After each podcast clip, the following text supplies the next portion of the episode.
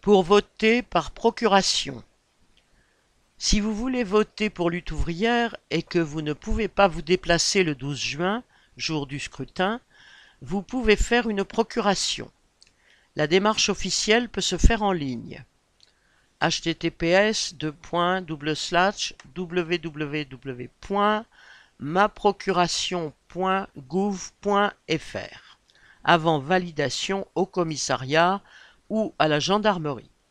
Il n'est pas nécessaire d'habiter la même commune. Une personne peut être mandatée pour deux procurations. Si vous voulez être mis en relation avec une personne susceptible de porter votre procuration, remplissez le formulaire en ligne https www.lutte-ouvrière.org procuration